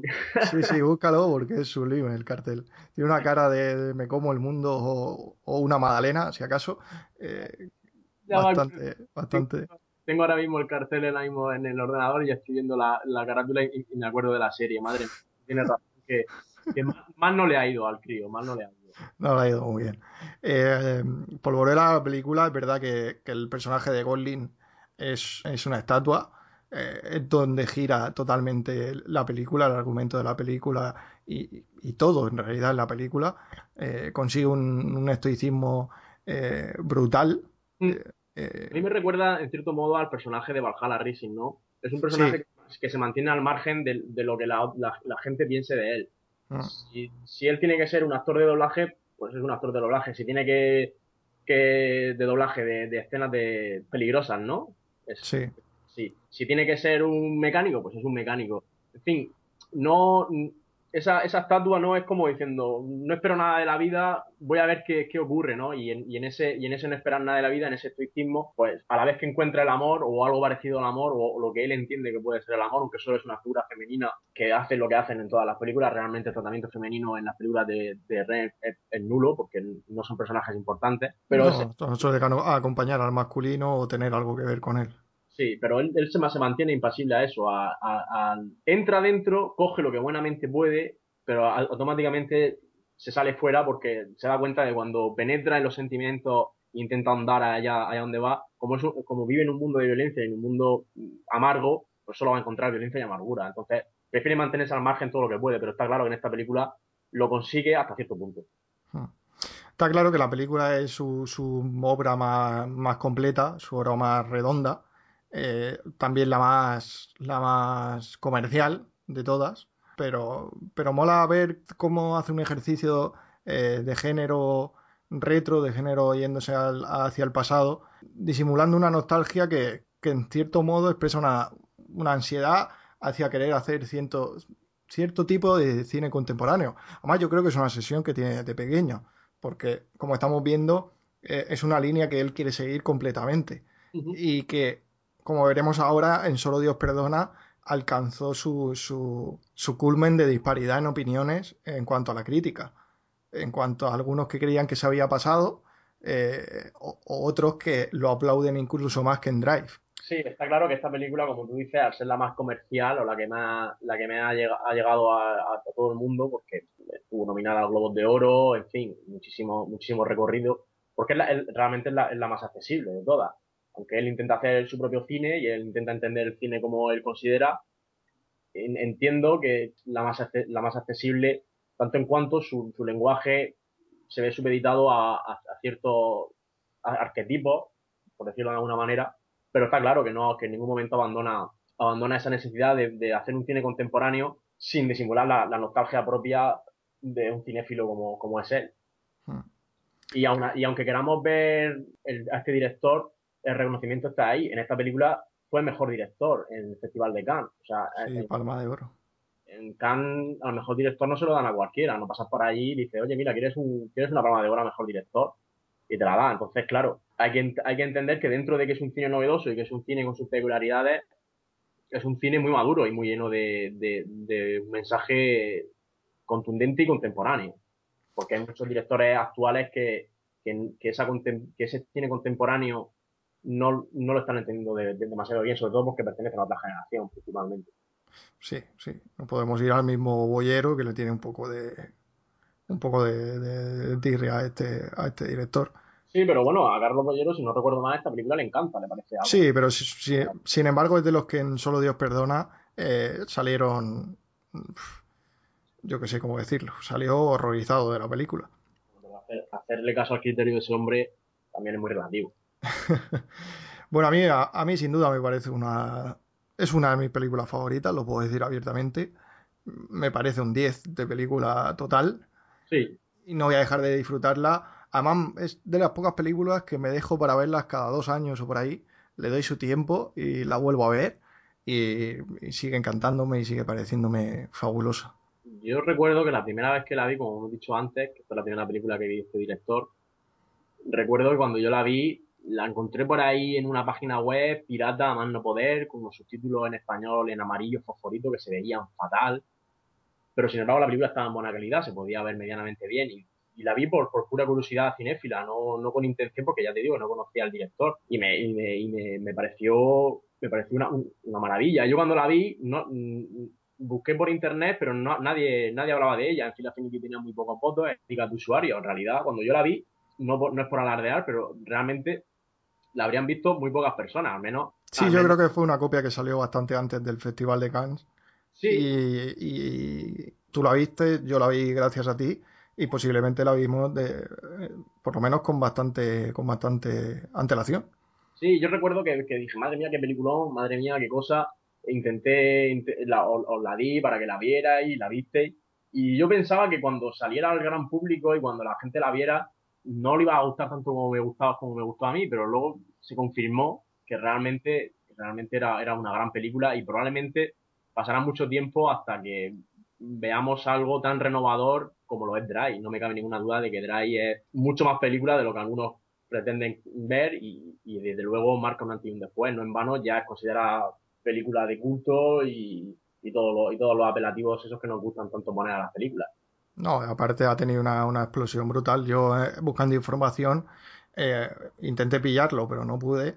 Vi una especie de revista, libro eh, que había escrito un, un crítico eh, de nombre español, no sé si estadounidense o de dónde es exactamente, que era Nicolas Winding Refn y el, el- el cine, lo el nuevo cine de, contemporáneo de thriller, una cosa parecida. Y me llamó muchísimo la atención porque es un, es un libro de unas 116 páginas que trata la, la biografía y el estilo de, de Nicolas Winding Refn. O sea que el impacto ha sido bastante importante. Sí, desde luego, desde luego el impacto ha sido, importante porque se veía venir, se veía venir desde Valhalla Rising, ahora con, con, experiencia y con perspectiva se veía venir, desde Puse, la trilogía Valhalla Rising Bronson, estaba claro que, que iba a hacer un- una muy buena película en breve. Probablemente tarde mucho en hacer otra gran película como Drive, o quizá no, o tan unánime, tan unánime o, tan, o, tan, o llegar a tanto público como esta, pero desde luego la importancia se la tenemos que dar porque la tiene. Claro. Bueno, pues si te parece, vamos al 2013, vamos a Solo Dios perdona y, hablamos de ella porque aquí es cuando, cuando se separan la, la crítica que se ha hecho unánime con Drive, eh, se separa eh, a partir de, de Solo Dios per- perdona y, yo supongo que los que habían seguido su carrera fueron más benévolos con esta película y la entendieron mejor y le gustó mejor y los que, sin embargo, habían cogido a Nicolas de The Drive tenían demasiadas expectativas. Vamos, vamos con Solo Dios perdona.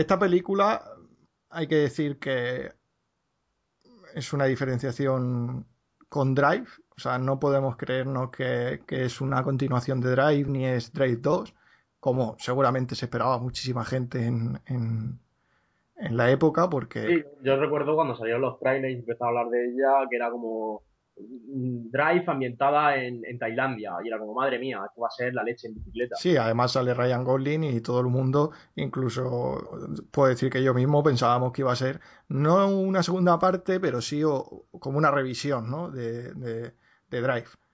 Eh, lo que pasa es que este tío se va seis meses a- allí y, y empieza a grabar cosas y lo que quiere es totalmente lo contrario, no quiere estancarse en ese tipo de cine, eh, de producción francesa además, eh, y se va a seguir con, con lo que se había dejado en, en Valhalla Rising. De hecho, se puede decir que, que, que solo Dios perdona es un trasunto oriental de, de Valhalla Rising.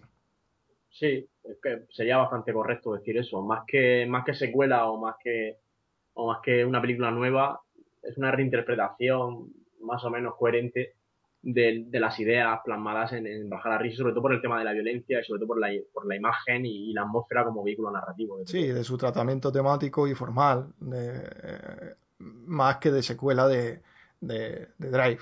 Aquí sí es verdad que vemos una película muy visual, donde hay una depuración de, de la fotografía y del uso de, de la cámara brutal.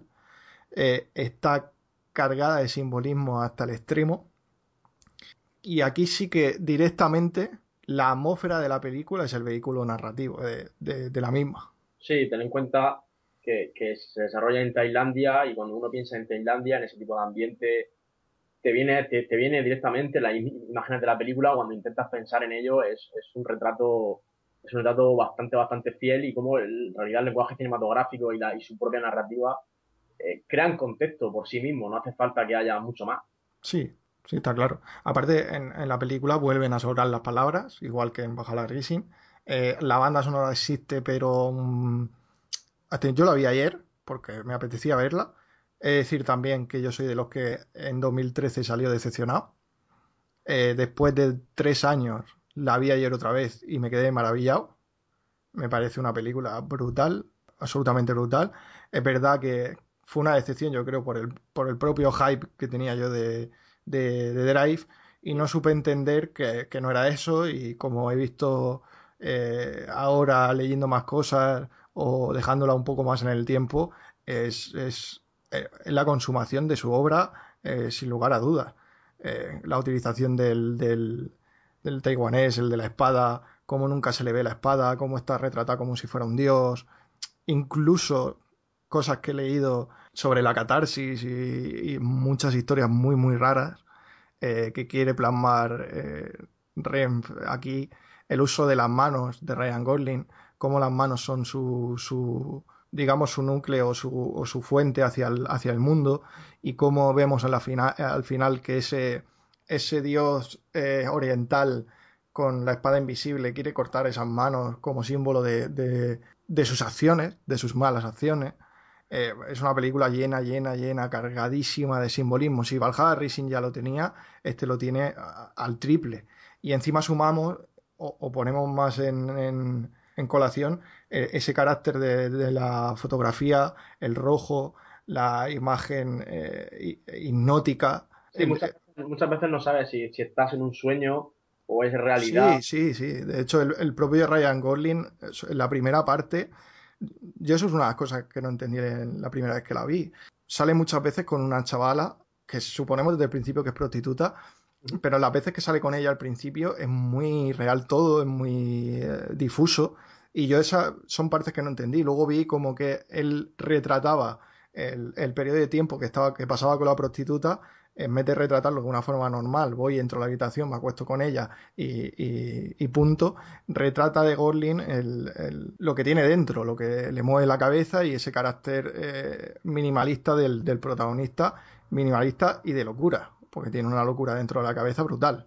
Sí, muchas veces esa contraposición, ¿no? Entre el, entre lo que me gustaría ser y lo que realmente soy, ¿no? Mirar al mundo como si yo mirara a través de, de una caja con dos agujeritos en las que tengo ojos para mirar, pero no me identifico con las cosas que ocurren. El personaje muchas veces no se identifica con las cosas que ocurren y ese, y ese, y ese tono onírico ayuda a reforzar esa, esa, esa idea que a veces está más clara y otras veces está más difusa. En realidad la película sacar conclusiones mm, definitivas es, es complejo porque la intencionalidad del, en una obra de arte, porque aquí estamos hablando de una obra de arte, no es un, no es, no es un, no es un cine de, de, de palomitas, ni es un cine eh, fácil, porque como tú bien has dicho, la viste en 2013 y ahora, a propósito del podcast, te has informado, has buscado información y ahora la has visto con otros ojos. Entonces, claro, entender esta película requiere, requiere contexto y requiere conocer la obra cinematográfica del, del director. Es como si una persona que no ha visto nunca un cuadro de arte contemporáneo se mete al MoMA, va a salir allí despellejado porque no va a entender nada.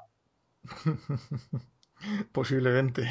Entonces, esta, esta, esta película por eso se reafirma el carácter de artista cinematográfico de este director más alejado de, de la de, de lo que la gente quiere ver en una película, porque eso es lo que, lo, lo que ocurre muchas veces con este director. De hecho, una cosa muy curiosa, volviendo a Valhalla Rising un momento, Sí. cuando, cuando se estrenó la película, si conoces la carátula de la película y el, y, y el póster promocional de la película, Sí. es, es Matt Mikkelsen con, con su cuerpo de semidios de- después de haberle cortado el cuello a alguien.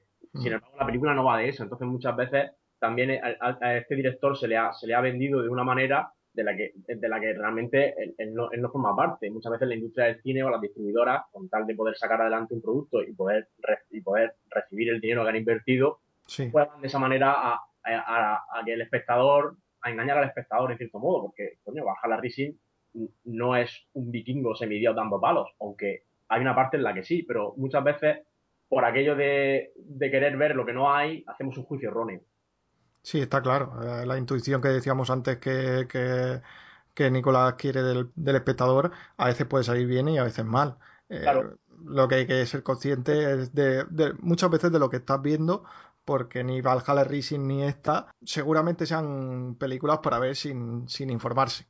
O pero- antes o después, Pero como toda buena obra de arte, efectivamente. que tú tienes que tener un bagaje cultural detrás, si no, ¿cómo puedes entender la intencionalidad del, del actor? Eso, esa, esa impersonalidad del cine a día, de día de hoy es una de las grandes lacras del cine, porque cuando ve- vemos una película de autor, esperamos que el, que el director nos trate como inútiles. Y, y, y Renz tiene muy claro que el, que el espectador, su espectador es un espectador inteligente que sabe sacar de, de, de su, de su lenguaje sin necesidad de explicarle, sin necesidad de una voz en off y sin necesidad de que los personajes expliquen las acciones que van a hacer a continuación.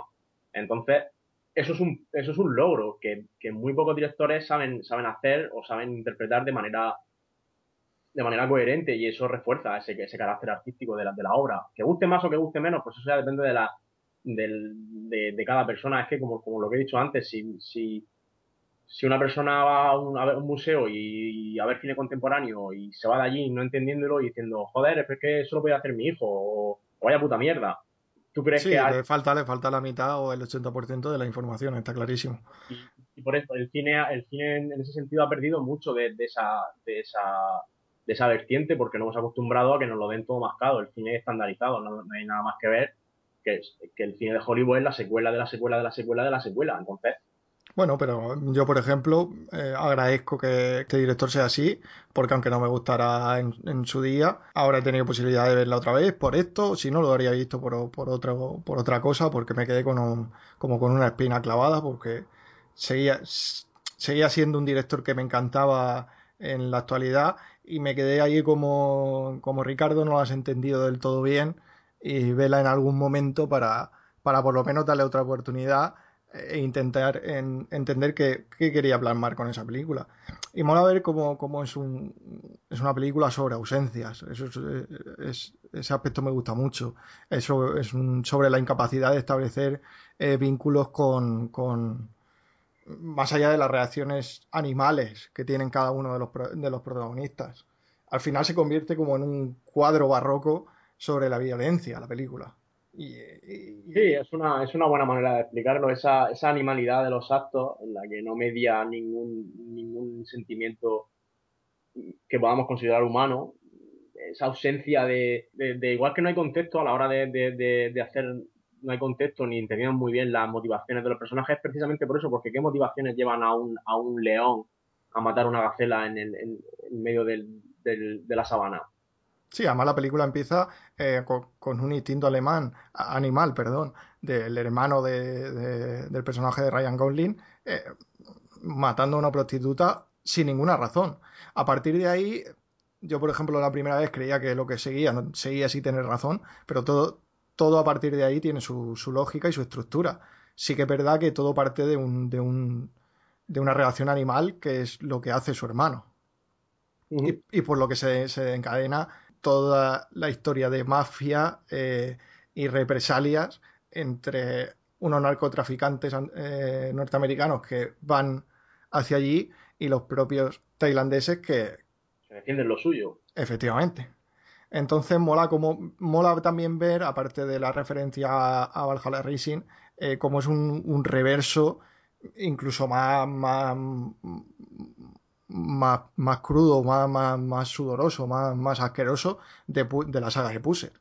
Sí, Desde luego, desde luego que aquí estiliza mucho más y, y- y se aparta del, del- del- de la intencionalidad, ¿no? Porque en el fondo en, en Pusher había un padre que quería a su hija, había unas deudas que pagar y eran y, y- parecían gentucilla, ¿no? Esa daba esa impresión, ¿no? De que Sí, sí. intermedio. Aquí no hay esa ni siquiera un poquito, un poquito de misericordia por parte del espectador. En realidad, que se maten entre ellos, si es su mundo. Mm. Esa, esa sensación de que ¿qué objetivo tienes? Me da igual lo que hagas. El, el espectador a mí por lo menos me, me provoca esa sensación de, de ¿qué estás haciendo? O sea, por- pero ¿por qué siguen matando? ¿Cuál es tu motivación? Hombre, he leído varias cosas, como te he comentado antes, eh, referencia, haciendo el referente a- al relato edípico, eh, que yo no me quiero meter.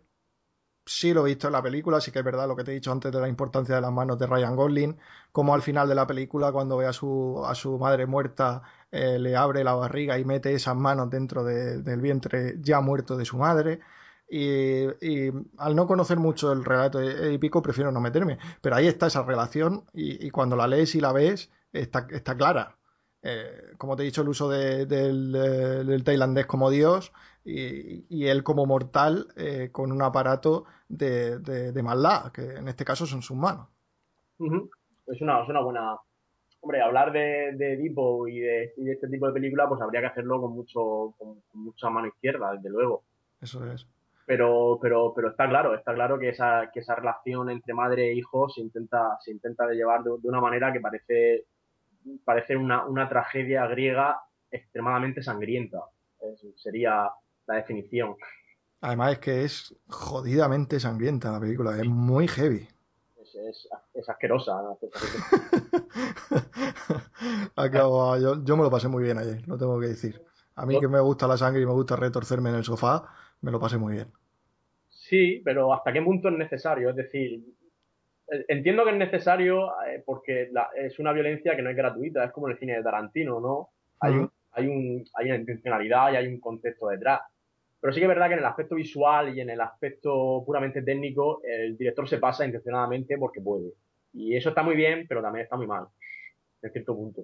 Porque el, el hago esto porque puedo en el cine está bien, está muy bien, pero no deja de ser una manera de llamar la atención hasta cierto punto. Está claro que la, que la, que la violencia es violencia y si te pincha un cuchillo en el cuello te va a salir sangre, no te van a salir caritas sonrientes.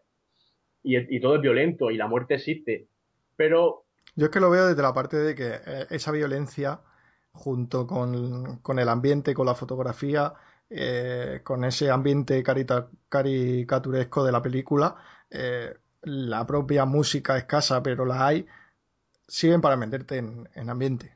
O sea, Sí, para mí sí. la violencia, al menos de esta película, y sobre todo de esta película, eh, sirven para ponerte a ti en el sillón en una posición en la que te metas dentro de esa película. Sí, está, está claro que de igual manera que en Valhalla Rising el director no te dejaba mirar más atrás del personaje para sentir esa incomodidad del presente, Sí. y cuando miraba allá, más allá veías el vacío, la naturaleza y no veías nada, porque realmente no había nada en esta película, cuando intentas mirar más allá de los personajes, lo que ves es destrucción, es un reguero de sangre continuo lo que van dejando a su paso. Pero lo que me- a lo que me refiero es hasta qué punto la, ser explícito es, es lícito, por decirlo de alguna manera, porque, porque está muy bien, si yo lo entiendo, pero ya, ya es de- dentro del gusto personal, que a mí personalmente mm, no me lo muestres todo de esa manera tan brutal, aunque entiendo que mostrarlo de esa manera tan brutal tiene una intención, pero hasta cierto punto, no sé si, si, me explico bien, Ricardo. Sí, sí, claro que te explicas bien. Entiendes tú que no hace, no es necesario llegar a- a- al extremo que llega en esta película. Eh, y si te quedas, por ejemplo, más con el de Valhalla Rising, a lo mejor, o, o en el, o en el de Drive, que te parece más, más, más coherente. Sí, claro, lo que pasa es que como también entiendo que, él- que él intenta utilizar ese lenguaje de la violencia desde un punto de vista en el que la- lo visual tiene que ser violento, pero lo que hay detrás quizá no lo es tanto, pues entonces le doy cierto le, lo- le doy cierto crédito, pero sí que es verdad que mm, cuando llegamos a ese punto a mí deja de interesarme un poquito el- la, la película. De hecho, me parece una buena película, pero no es de las que más me llaman la atención del director, porque desde mi punto de vista se pasa, se pasa, se pasa de listo. Sí, es lo que piensa mucha gente y, y está, yo creo que está justificado porque sí que es verdad, sí que es verdad que se pasa bastante. Pero yo ya te digo, a mí ayer me cambió el, el, padecer sobre esta película. Yo le, yo le, cogí mucha manía cuando la vi la primera vez y ya te digo que ayer me consiguió meterme totalmente en la película. Eh, fue, hice todo el viaje desde el principio con, con, con él, por decirlo de alguna manera, y, y me lo pasé genial. Me lo pasé muy, muy bien, la entendí totalmente, entendí más o menos lo que quería contar. Y, y realmente lo, lo único que no entendí es por qué el, el- el tailandés no lleva la espada, aunque la utiliza, la saca, se la saca de la espalda y no la lleva. Busqué y me pareció, bueno, me pareció una explicación buena. ¿Qué explicación daban a eso? Sí, lo de, lo de, lo de Edipo, Ah, vale, vale, vale, vale, vale. lo de que el carácter de Dios, de, de- de que va por Tailandia, digamos, impartiendo justicia junto a dos policías. No sé, a mí me, me- me gustó y, y me gustó bastante. Pero bueno, que es que es la película más personal de él. Y, y Sí. sin, du- y sin duda, eh, también yo creo que es bueno y él lo tomará como bueno que, hay- que haya habido tanta disparidad de opiniones.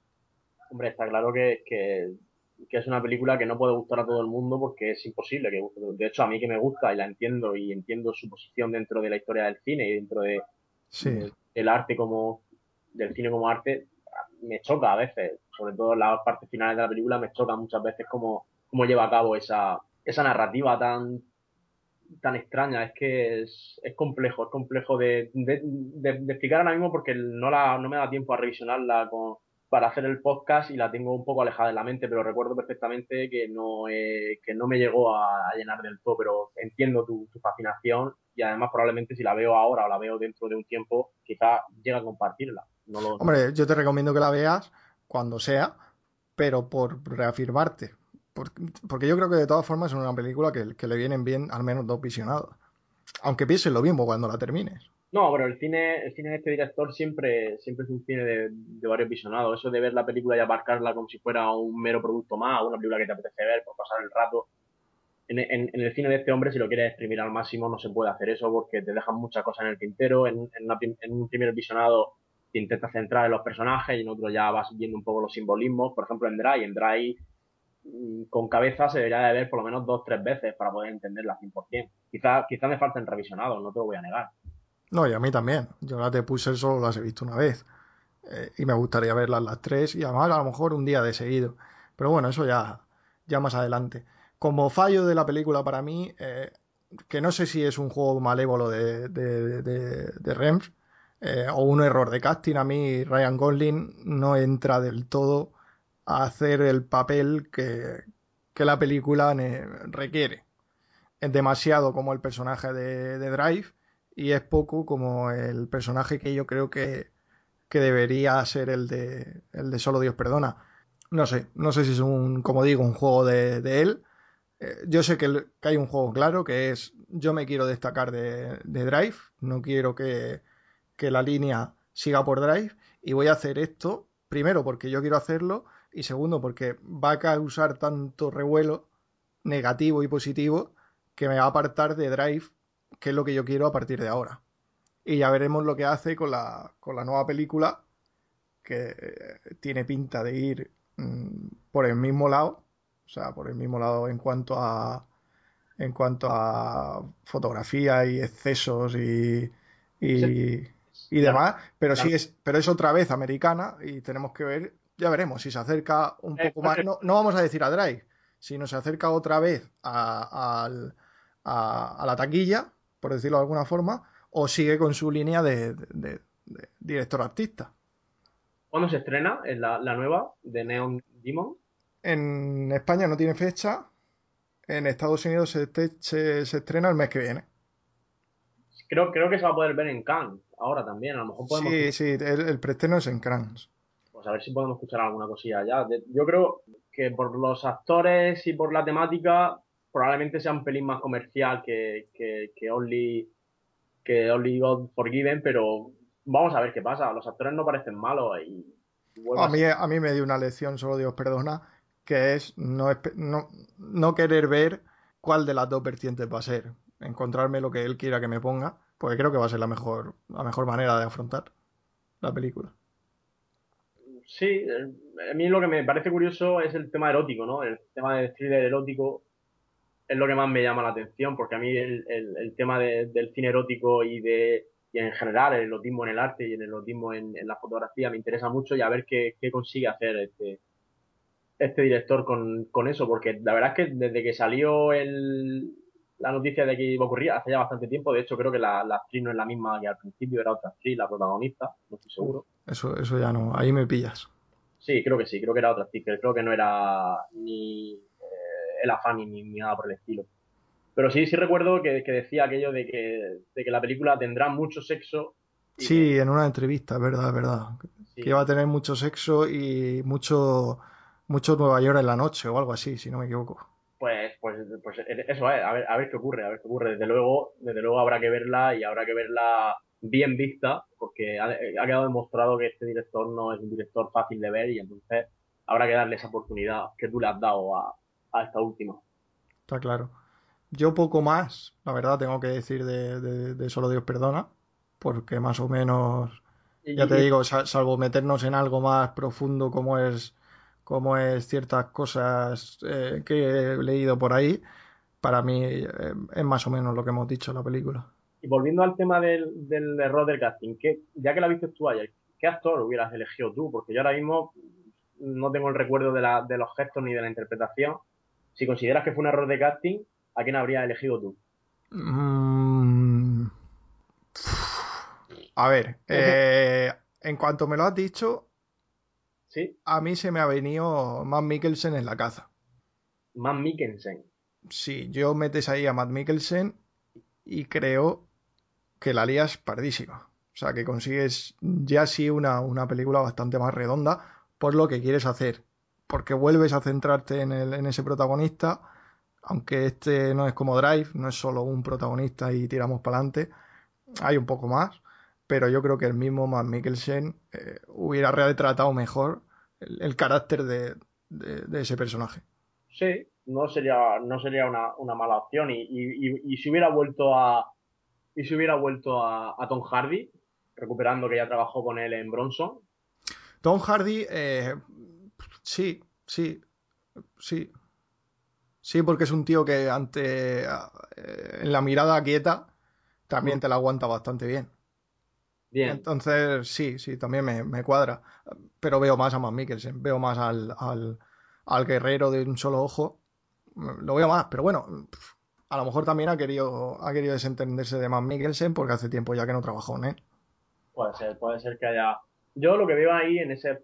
Porque me, me ha parecido curioso que, que sacaras a, a colación el tema del error de casting con Ryan Gosling. Yo lo que veo ahí es que es que Ryan Gosling y este director ya estaban juntos para esa película incluso antes de que supieran que cómo iba a ser realmente la película. A mí, al menos como yo lo entiendo, como yo creo, es que da- dado el éxito de Drive, yo creo, o dado el trabajo entre los dos, yo creo que dijeron, tú tienes conmigo, salga lo que salga. Entonces, a lo mejor el resultado quizás no fue el que el director esperaba, pero de alguna manera confiar en el, en el actor que le había dado el éxito que le, que le, que le dio Drive, pues no lo sé, no lo sé tampoco. La verdad es que, es que es un asunto curioso. Ahora que lo dices, me, me A ver, yo no he leído el, y creo que en el, en el documental eh, del, del francés eh, saldrá, saldrá bastante del- de cómo fue el rodaje allí. Yo, pero yo me imagino una cosa, o sea, este tío se va seis meses a, a Tailandia, grabaría una cantidad de cinta impresionante y luego con eso hizo lo que le salió del pijo. Sí, sí, cogió y hizo lo que él exactamente quería hacer eh, y me juego el cuello a que hay miles y miles y miles y miles y miles de, de- de horas de, de Ryan Gosling y de todos que se quedaron en el tintero, seguro, porque se tiró seis meses metido. De hecho, el, ¿Seis el- meses de rodaje o, o planificación y... seis meses allí. No, no he leído, no he leído exactamente qué, qué pasó, pero sé que fueron seis meses de él, del director allí. Joder, seis meses son muchos, ¿eh? Para la película. es decir, para- Yo- pero es que yo me veo a este tío a- yéndose al barrio más asqueroso de Tailandia a ver si allí puede rodar un- un- una escena. Sí, yo también me lo veo consumiendo drogas con los, y trapicheando por allí por las esquinas. un- Aparte, el- la habitación de hotel en la que se hospeda la madre, no sé si te acuerdas, es donde se hospeda él. No, no me acuerdo de ese detalle. Pues él, él se hospeda durante el tiempo en esa habitación y es la que sale en la película. Yo creo que tenía una obsesión muy gorda con esta película de hacer realmente lo que él quería hacer.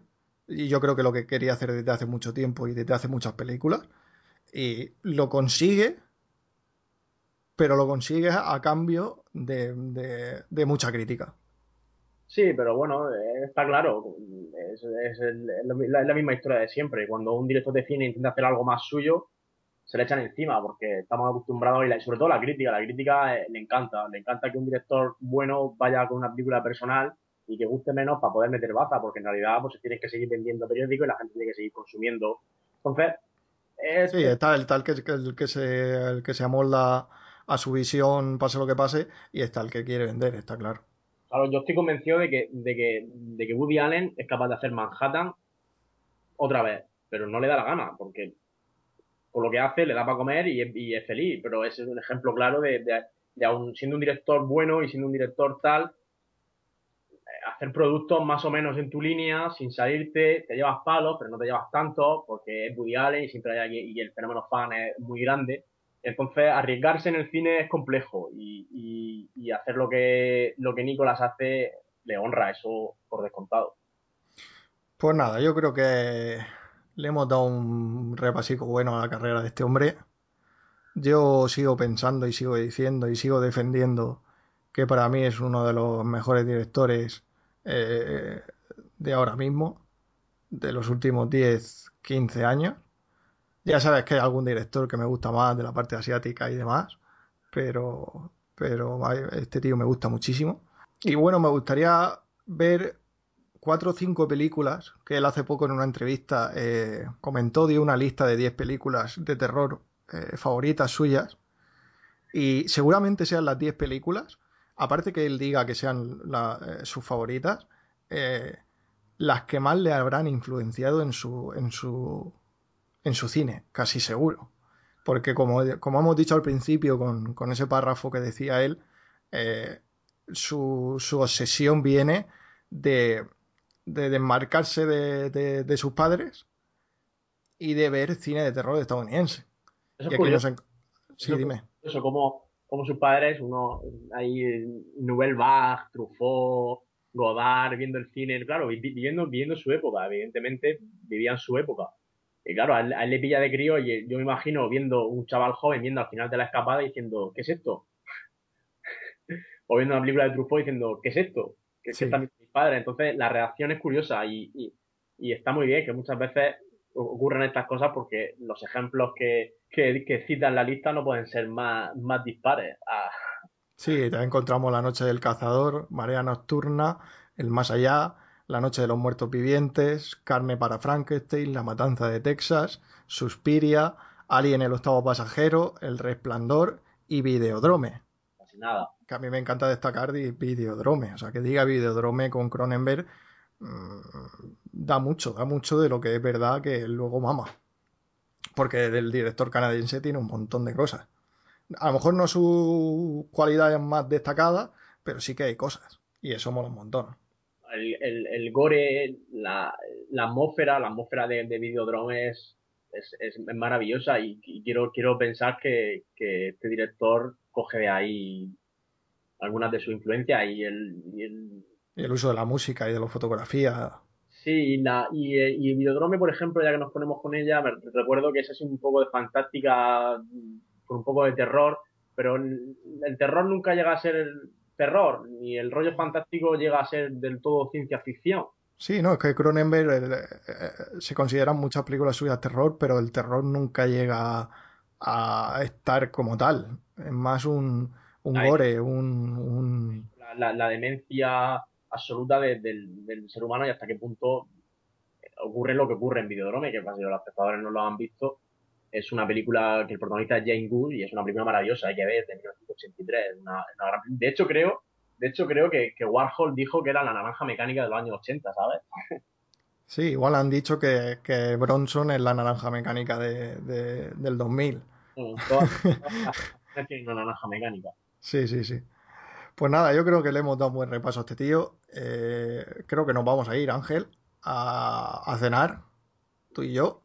Sí, Y, y nada, recordar a, a los oyentes que pueden escribirnos en el Twitter, en arroba dmpodcast, eh, al mail, que antes yo creo que me lo he saltado y no he llegado a decir lo que es eh, podcast, no, disquisiciones podcast arroba gmail.com eh, y que nada, que estamos rezando porque el sonido de este segundo programa haya ido bastante mejor y nada, y, y esperemos que el tercer, el tercer asunto eh, también vaya, vaya bien y que podamos decir muchas cosas. No sé, Ángel, si quieres decir alguna cosita más, No, mandar a la mierda a, a los oyentes o, o No. decir algo. la mierda no voy a mandar a nadie porque eso está feo. Eso está feo, ¿verdad? Está muy feo y además no conozco a nadie de los que nos ven prácticamente, entonces pues sería una falta de respeto. Pero sí que es verdad que, que, que entiendo, haciendo un poco de revisión de, de lo que ha sido este podcast y este, esta revisión de este director, le he cogido más cariño del que le tenía. Me alegro. Me alegro bastante de ello. Le tenía mucho cariño, pero porque me gusta su cine y me gustan las cosas que hace, pero leyendo con, con detenimiento y, y revisionando algunas partes de las películas, leyendo sus entrevistas y lo que hay que decir, porque me parece una cosa básica en, en, en el cine, buscar entrevistas de los directores, buscar alguna cosa que, que sea el propio director el que te hable de la película, porque muchas veces buscar información de críticos, buscar información de, de, de personas ajenas a la, a la, a la creación, siempre está, está, está visto por, por, por la visión del que escribe y de lo que las sensaciones que le ha dado. Entonces, he visto algunas entrevistas y he leído alguna entrevista de este director y le, le, le he cogido cariño porque tiene, tiene una visión interesante del mundo moderno y, y sabe llevarla, sabe utilizar el lenguaje cinematográfico para, para llevar esa visión a, a buen puerto y, y espero sinceramente que sus próximas películas mantengan el nivel y nos siga sorprendiendo porque es, es lo suyo. Nada, nada, poco Yo más. estoy deseando que, que salga, que salga la siguiente, la de la, de la, la, de la modelo, y, y pasármelo igual de bien que, que con las otras. Y esperemos que, que a la gente que nos escucha, que sean más de 39, con 40 nos sobran, Sí, y uno más está bien, ¿no? Sí. Y nada, y, y hasta luego. Hasta luego. Oh, my love, look and see the sun rising from the